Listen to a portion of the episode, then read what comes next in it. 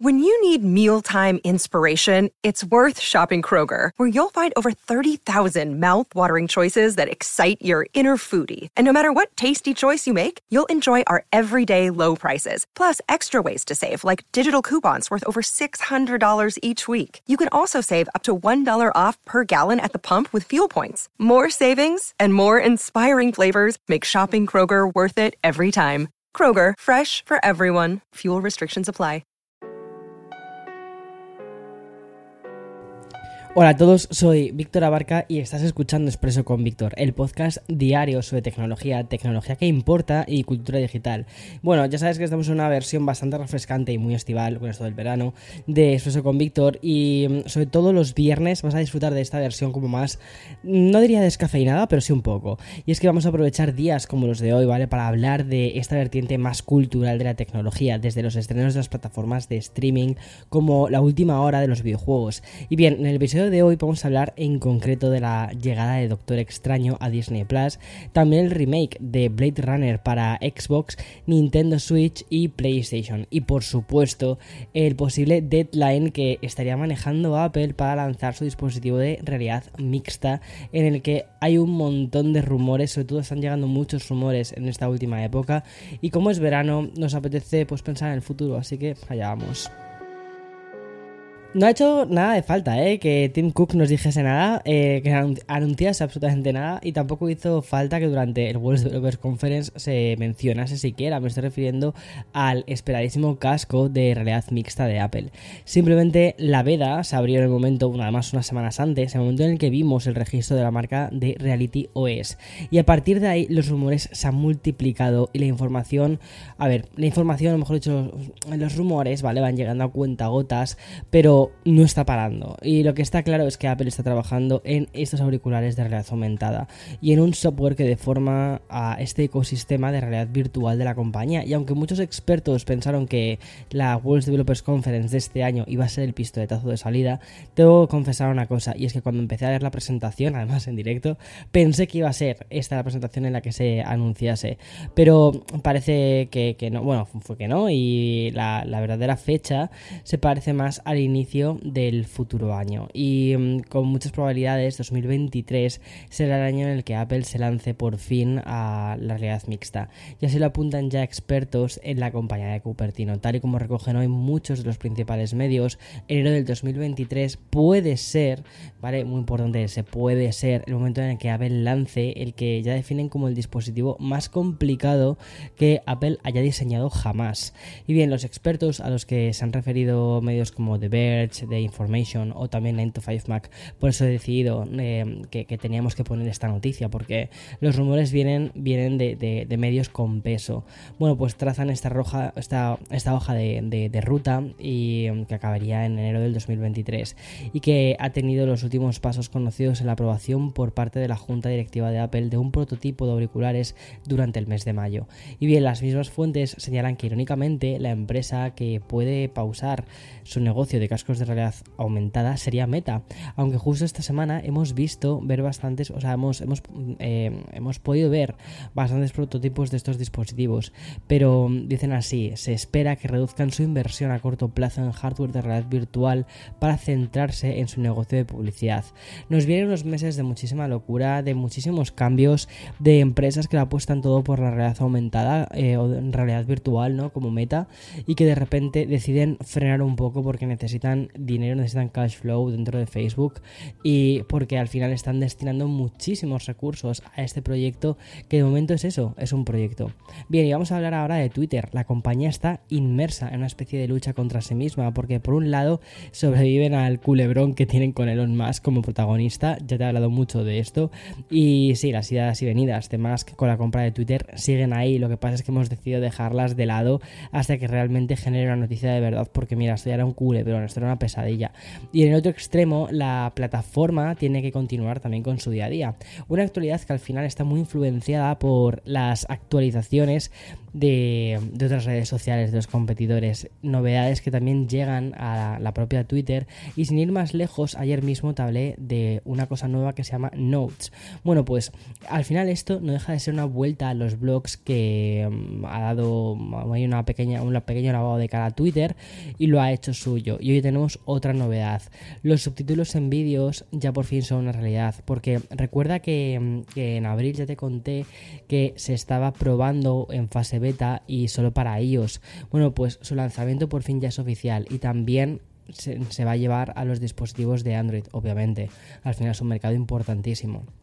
Bien, la compañía ha anunciado a través de Twitter Support que la implementación ya es total y para todos los usuarios.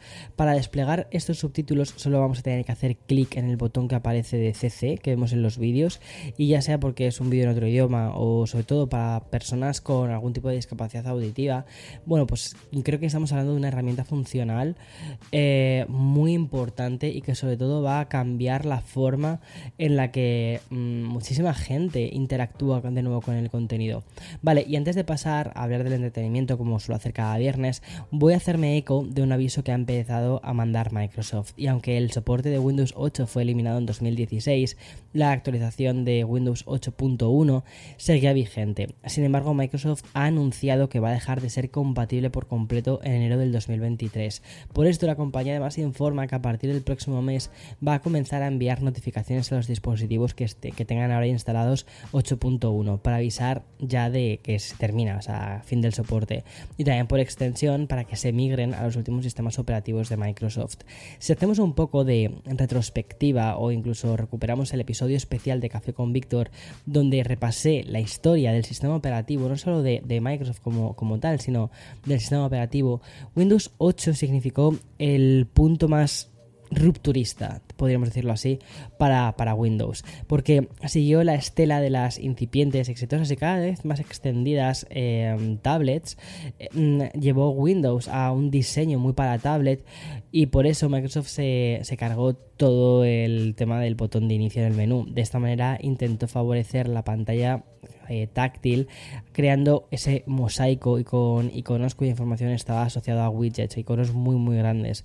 Y aunque Windows 8 fue mucho más rápido y, añadió mejoras y también elementos como el soporte de dispositivos USB 3.0 y también introdujo la tienda de, de Windows, nunca terminó de gustar la interfaz y el resultado de todo esto fue Windows 8.1. Este eh, sistema operativo de, que Microsoft eh, va a eliminar finalmente el soporte y una actualización que llegó un año después del 8 y que además intentó reducir la esencia de su hermano mayor y devolver elementos como el del, como el del botón de inicio que al final ha terminado perdurando, o sea, se ha quedado.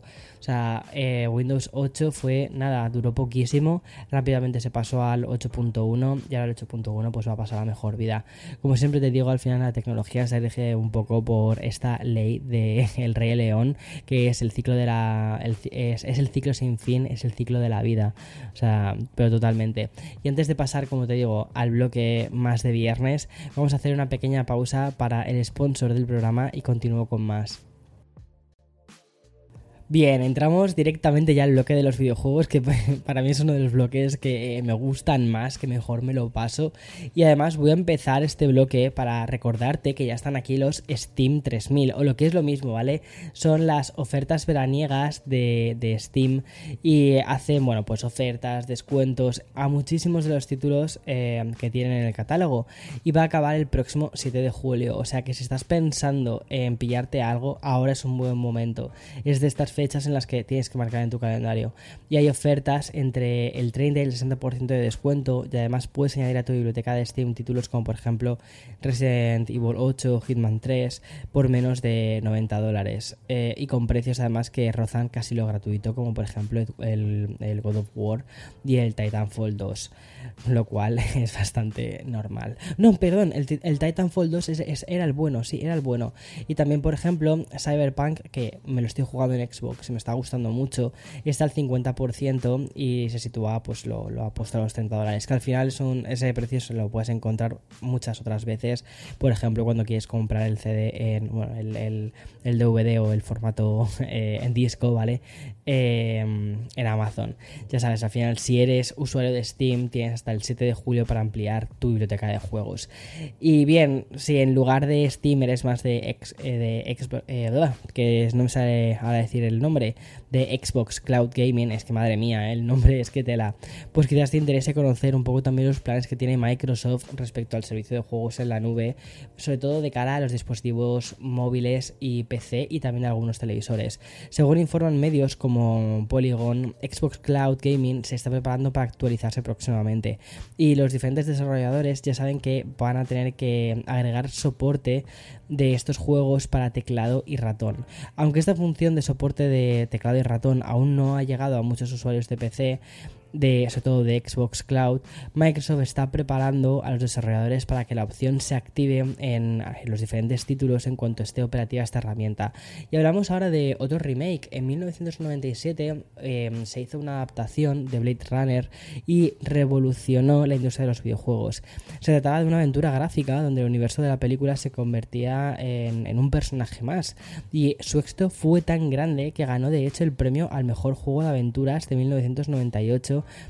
dentro de la Academia de, Artes y Ciencias Interactivas y otro galardón a Mejor Juego de Aventuras del año tanto eh, en la revista PC Gamer como también en Computer Gaming World, o sea que fue un bombazo. Ahora, 25 años después, esta remasterización de este título va a llegar a Steam, a Nintendo, a Xbox y también a PlayStation.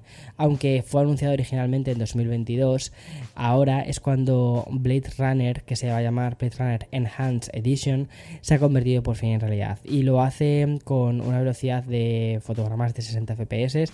También va a tener asistente de integración de conocimiento mejorado y una interfaz de usuario clave que, para impulsar la historia. Y sale a la venta por un precio bastante bajo, que son 10 dólares, o sea que está guay. Y antes de repasar los grandes estrenos de la semana, tengo que contarte que Into the Bridge va a recibir una expansión más grande que la vida. Y es que el 19 de julio va a llegar la actualización del juego que añadirá misiones, personajes en forma de enemigos y jefes escuadrones, armas, pilotos, habilidades, nuevos modos de, dificultad, vamos que es otro juego. También van a añadir nueva música y hasta 7 idiomas más, como te digo, es que es literalmente otro juego nuevo. Si eso te parece poco, además Into the Bridge pasará de ser un, de un título de PC, Mac y Nintendo Switch para serlo también de iOS y Android. Y atención porque lo va a hacer a través de Netflix, porque la plataforma de streaming va a convertir esto en un juego gratuito para sus suscriptores. Esta versión además será exactamente la misma que la que ya está disponible en estos mmm, eh, dispositivos que te he contado. Bien, y vamos a mm, terminar ya este expreso, pues como manda la tradición, es decir, repasando las principales, eh, los principales estrenos de cartelera de las plataformas de streaming. Y como cada viernes, ¿vale? Pues nos enfrentamos a esta eterna pregunta. ¿Ha tocado una buena de lanzamiento? Sí o no. Y bueno, pues vamos a comprobarlo. Netflix ha lanzado durante esta semana hasta 13 nuevas producciones y si tuviésemos que destacar alguna, quizás apostaríamos por el remake coreano de La Casa de Papel. Como lo oyes, el mayor hit de la historia de la ficción española, ¿vale? Pues ya tiene su adaptación. Y lo hace con algunos actores del juego del calamar, además de La Casa de Papel eh, que se llama La Casa de Papel Corea, Netflix también ha estrenado la última temporada de Umbrella Academy. Eh, además de su propio éxito, hay que destacar que esta temporada va a tratar la propia transición que ha hecho Elliot Page. Así que, oye, muy bien Netflix, muy bien por llevar esta historia también a la ficción. O sea, me parece brutal. Y por su parte, HBO Max juega esta semana a ser un poquito Netflix y estrena un True Crime de título Mind Over Murder. La plataforma también recibe el estreno de una nueva serie que se llama Gordita Chronicles. Pero si hay un estreno a celebrar esta semana, eso se lo tenemos que dar a Disney Plus. Además, 60 días después, Doctor Strange de Multiverse, eh, perdona, of Madness ya va a estar disponible por fin en esta plataforma. El universo cinematográfico de Marvel continúa con esta secuela que tiene sorpresas y también cameos que, bueno, pues mejor descubrir viendo la película. Y bien, en Apple TV sigue la apuesta por el contenido mm, escaso pero de calidad. Y quizás no está tanto nuestro radar, pero me parece muy interesante. En primer lugar, la plataforma ya nos permite ver la película que ha sido todo un éxito en el Festival de, de Sundance. Y de hecho, ya se habla de esta peli como la próxima candidata a los Oscars. Es decir, que sería muy fuerte que Apple TV se llevase dos Oscars, así como dos años seguidos, ¿no? una con Coda y otra con esta nueva que se llama Chacha Real Smooth, que además sale Dakota Johnson como protagonista. Y también se estrena hoy la nueva serie de en la que sale Maya Rudolph, que es genial esta actriz, y se llama Loot. O sea, tengo muchísimas ganas de ver esta serie. Y por último, Amazon Prime estrena la miniserie de suspense Chloe y la película Cómo sobrevivir en un mundo material. Bueno, en fin, yo creo que, a ver, si te gusta, o sea, destacaría dos cosas. The la Academy, que no me he visto la serie, pero tengo muchas ganas de verla, la verdad, ver toda la serie. Y por supuesto, eh, Loot en, Apple TV. Luego, bueno, la película de Doctor Strange está bastante guay y ya está. Pero bueno, este, este viernes me queda así un poquito huérfano de Kardashians, porque ha sido el primer viernes desde, hace, desde abril que no tenemos nuevo capítulo de las Kardashians y eso me ha dado un poco de pena, ¿eh? Pero bueno, en fin, hasta aquí el episodio de hoy viernes 24 de junio. Espero que tengas un muy buen fin de semana y como siempre te digo, mañana más y mejor, pero no, porque es fin de semana y toca descansar. Así que nos vemos el lunes. Chao, chao.